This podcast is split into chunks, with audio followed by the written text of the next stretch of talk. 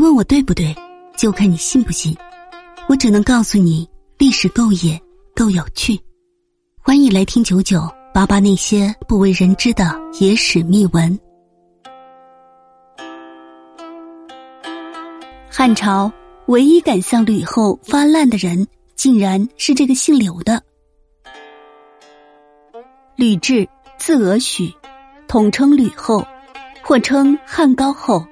吕太后等等，汉高祖刘邦皇后，高祖死后被尊为皇太后，是中国历史上有记载的第一位皇后和皇太后。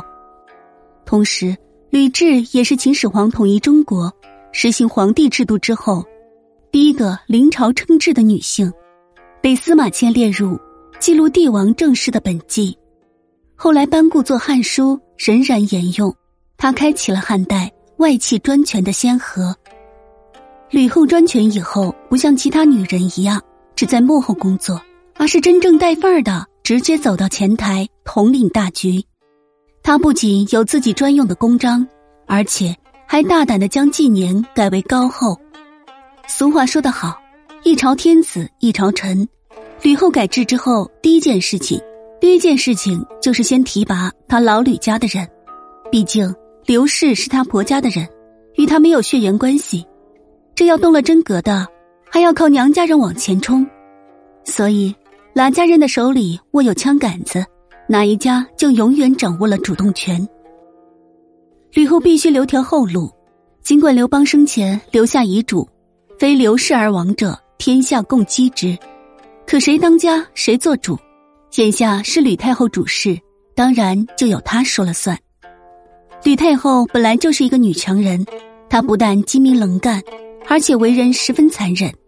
再加上有娘家人的帮助，铲除异己，该杀的杀，该打发回家的一律扫地出门。